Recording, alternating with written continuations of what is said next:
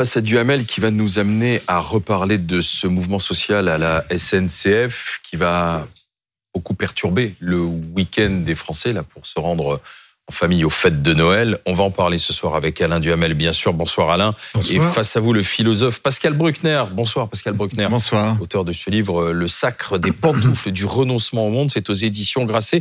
Euh, ce mouvement social, est-ce qu'il est euh, annonciateur, Alain, euh, d'une véritable tempête en janvier au moment de la présentation de la réforme des retraites En tout cas, c'est difficile d'y voir un bon signe. Euh, on ne s'attendait pas à, ce qui est euh, ce type de grève catégorielle et, même euh, en réalité euh, qui est une qui est une grève comme on en a très peu vu puisqu'il n'y a aucun encadrement syndical et il y a un soutien du bout des lèvres de la CGT et de Sud. Mais en fait, c'est au sens littéral une grève corporatiste, c'est-à-dire que c'est une petite corporation très spécifique avec ses problèmes. Mais quand on voit ce que ça suffit pour déclencher aujourd'hui, euh, tout le monde y perd. Je veux dire, dans cette phase-là, ce qui, était censé être une phase provisoire de deux semaines d'apaisement, euh, de respiration, de plaisir, euh, de plaisirs familiaux, simples. Bon, euh, on s'aperçoit que le gouvernement n'obtient pas du tout ça, c'est l'inverse qui se passe, que la direction euh, de la SNCF n'arrive pas à un compromis avec des interlocuteurs anonymes et, qui par principe n'ont pas de délégation, que les syndicats sont dépassés et que les Français sont les victimes. Bon, donc au total, tout le monde y perd. Donc c'est un très mauvais signe et on se dit que si 3500 personnes ont pu déclencher ce qui se produit depuis plusieurs jours. Euh, Qu'est-ce que ça va être quand ce sera la discussion sur le changement du système de retraite, en tout cas du système, en tout cas de l'âge de, de, la retraite, et avec cette fois les syndicats qui eux euh, joueront à fond leur rôle? Pascal Bruckner. Bah, c'est quand même un peu, un peu, scandaleux de faire une retraite au moment de la trêve des confiseurs. Alors je sais bien qu'en en Ukraine on ne fait pas un mouvement social, une grève. Oui, une retraite. Ouais. Oui, mais là, pardon, de faire la grève au moment de, de Noël, effectivement, euh, et euh, c'est très mal vécu par les gens. Mais il faut dire que la, la grève, c'est une habitude française. Hein. C'est tous les ans, à peu près à la mmh. même époque, on a une grève, on a un blocage, oui. on a des donc les, les, les Français sont passés maîtres dans l'art de se tirer mmh. une balle dans le pied dès qu'il y a une période à peu près mmh. harmonieuse. Immédiatement, nous nous mettons des bâtons dans les roues parce que nous voilà, c'est nous sommes une. Mais d'ordinaire, c'est plutôt puisqu'on a vu les statistiques là sur euh, plusieurs années, enfin dix ans, euh, c'est plutôt début décembre que pile Noël et le jour de l'an. C'est vrai, mais décembre, on est gâté. Il n'y a pas simplement le Père Noël, il y a aussi la grève qui vient avec, c'est toujours un supplément. Et il faudrait quand même songer à, à, réglementer le droit de grève, au moins pendant certaines périodes. Je crois qu'en Italie, c'est le cas. Oui. La grève est interdite à Noël et à Pâques et dans pendant les vacances scolaires. Et oui. pendant les vacances, voilà.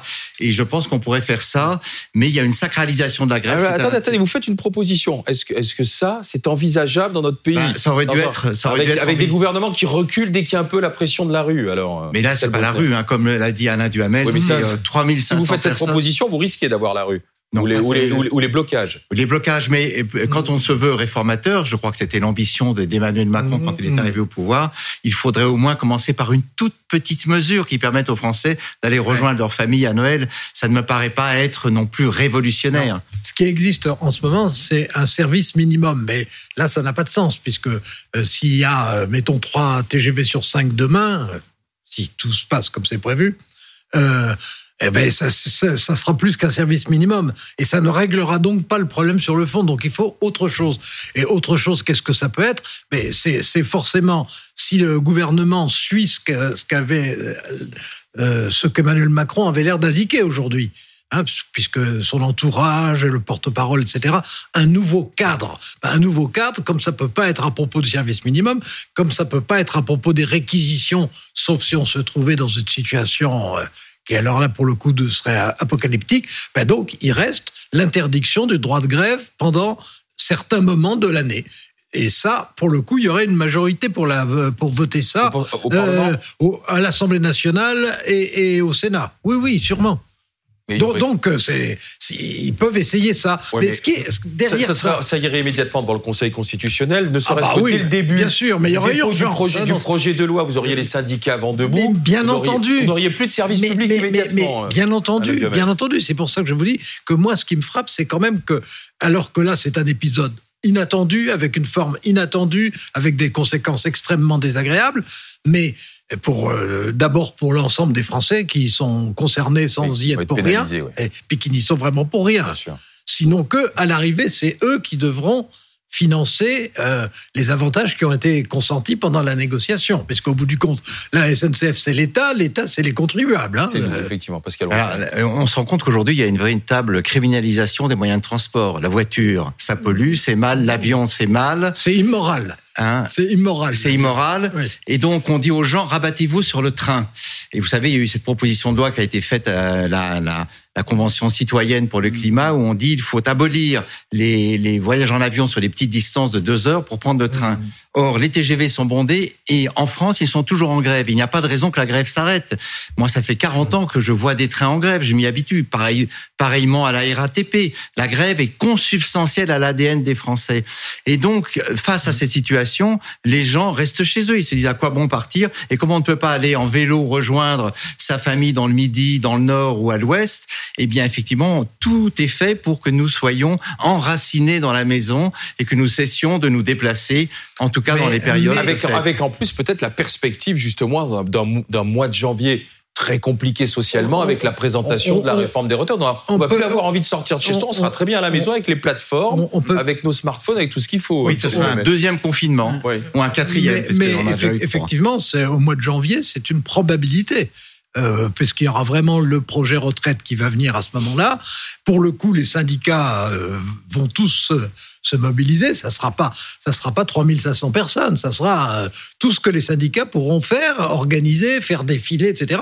On, va vers une période qui va être une période difficile. Ça sera pas la première de notre vie et la France y survivra. Hein.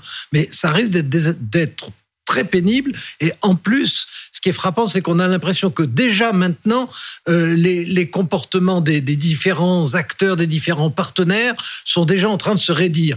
Et le fait que, c'est parce que ça ne peut pas être un hasard, que tout le gouvernement défile aujourd'hui pour dire euh, attention, ce qui se passe est inadmissible, il faut faire autre chose, et qu'Emmanuel Macron euh, fait savoir qu'il faut réfléchir à un cadre, euh, ils pourront pas rester les bras croisés comme ça s'il y a un énorme mouvement. Il faudra qu'ils donnent le sentiment de répliquer. Et donc, je pense qu'on va vers euh, un affrontement social. Bon, il faut espérer que ça sera un affrontement qui restera pacifique, mais un affrontement réel, c'est-à-dire beaucoup plus grave encore que ce qu'on est en train de vivre là. C'est la chanson de Claude, François, comme d'habitude.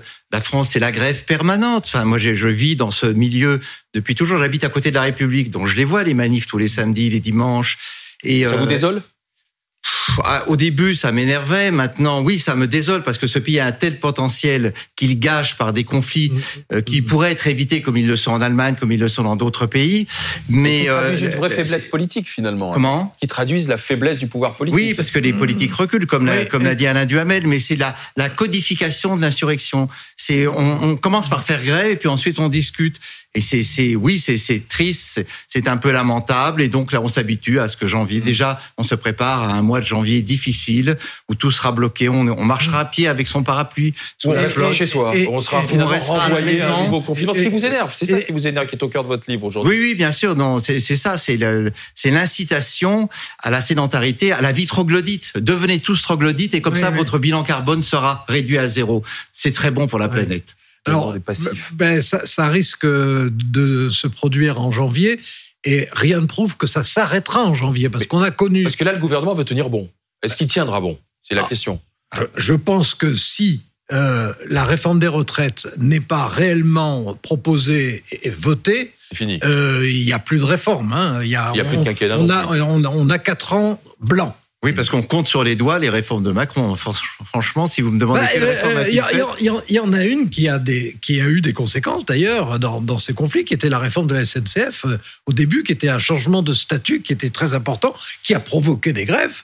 Mais euh, à côté de ce que le, le, le, projet de loi sur les retraites peut représenter, c'est peu de choses. Euh, là, on, on, on sait c'est assez rare de le savoir à l'avance quand même. On sait à l'avance qu'on entre dans une période de haute conflictualité sociale. Haute conflictualité sociale avec un, pouvoir qui finalement, là, par rapport à ce conflit de Noël et peut-être celui du Nouvel An, est assez faible, ne peut, ne, ne, peut je sais, c'est ce que vous avez dit, ne peut euh, rien faire. Il ne peut pas réquisitionner et, le service minimum, euh, et le service minimum, en fait, Parce qu'on entend le porte-parole du gouvernement dire lever le mouvement, on, dit, on entend Bruno Le Maire dire trouver des solutions, enfin, on est dans la rodomontade, mais, mais, mais, euh, non, mais sinon, sinon, ça n'est pas le gouvernement qui peut faire ça. C'est la direction de la SNCF. enfin, mais non, mais c'est un service public. Mais non, oui, c'est un service public, mais c'est pas l'armée. Hmm. Euh, on ne prend pas son téléphone en disant directeur général, vous accordez bah, tant. mais, mais, mais, dire, écoutez, vous lâchez tout. On a bien lâché tous ces, euh, derniers mois. De, toute façon, et c'est le paradoxe de la situation, c'est que les négociations qui avaient eu lieu ont été des négociations qui, en fait, ont abouti. Et, les, avec les syndicats. Non, les, syndicats ont considéré que ce qui était proposé aux contrôleurs était suffisamment substantiel pour que eux n'appellent pas à la grève. Non, mais ils ont maintenu leur mais Quand on connaît le langage des syndicats, ça veut dire que la, direction avait été. Non, mais le préavis était maintenu quand même, sans pour autant appeler. Mais sans appeler à la grève. c'est très hypocrite quand même. Euh, c'est pas très hypocrite, c'est totalement hypocrite. C'est de la tartufferie, bien entendu. Mais, oui, mieux vaut une vraie réforme qui entraîne des grèves, mais qui au moins passera, que des réformettes qui de toute façon ne suffiront jamais à des petits mm. groupes de, de travailleurs qui eux se mettront en grève et paralyseront l'ensemble du système. Le problème, c'est qu'on a des, des mini-réformes suivi de très longues grèves et on a l'impression que c'est un blocage qui se poursuit comme ça d'année en année. Mais les, tous les étrangers qui arrivent en France le savent. Ils savent très bien qu'ils ont un risque sur deux de n'avoir pas de métro, de n'avoir pas de, de train, euh, d'avoir des autoroutes bloquées si jamais ils ont une voiture. Je, je, je, je, le redis, ce pays a un art extraordinaire de, de se ligoter dans des conflits absurdes et dont, on ne sait même pas pourquoi ils les font. D'ailleurs, quand vous parlez aux, conducteurs de train, enfin aux, contrôleurs, ils se plaignent d'être mal aimés par rapport aux conducteurs, puis d'être mal considérés et de gagner un petit peu moins. Mais je ne crois pas qu'ils revaloriseront leur image avec cette grève, puisque après, mm. les gens vont évidemment être extrêmement agressifs avec eux. Donc tout ça, et c'est un théâtre de l'absurde qui, qui se prolonge depuis depuis des décennies et aucun gouvernement n'y a jamais mis fin. Plus que des décennies. Oui, sans doute plus. Plus que des décennies on, a, euh, et ça c'est une particularité française, on a des particularités positives et puis on en a de lourdes qui sont négatives, mais euh, il y a un côté masochiste, il y a un masochisme social français. Et euh, il, n'existe, il n'existe pas depuis la Ve République, il n'existe même pas depuis la République tout court. Oui, on, et en particulier, dès qu'il y a deux sujets, un, la fiscalité et deux, l'âge des retraites. Merci Pascal Bruckner, merci Alain Duhamel, Pascal Bruckner, donc avec euh, ce livre que vous avez vu pendant notre discussion de débat, Le sacre des pantoufles du renoncement au monde. C'est sorti aux éditions Grâce. On a bien compris que le confinement, c'était pas pour vous, euh, Pascal Bruckner. Si, si, mais enfin, euh, on devrait pouvoir aussi avoir la possibilité de s'évader de chez soi quand on le veut. Le droit de choisir. On a le droit de choisir, on n'est pas obligé de rester dans ses pantoufles tout l'hiver. Merci Pascal, merci Alain.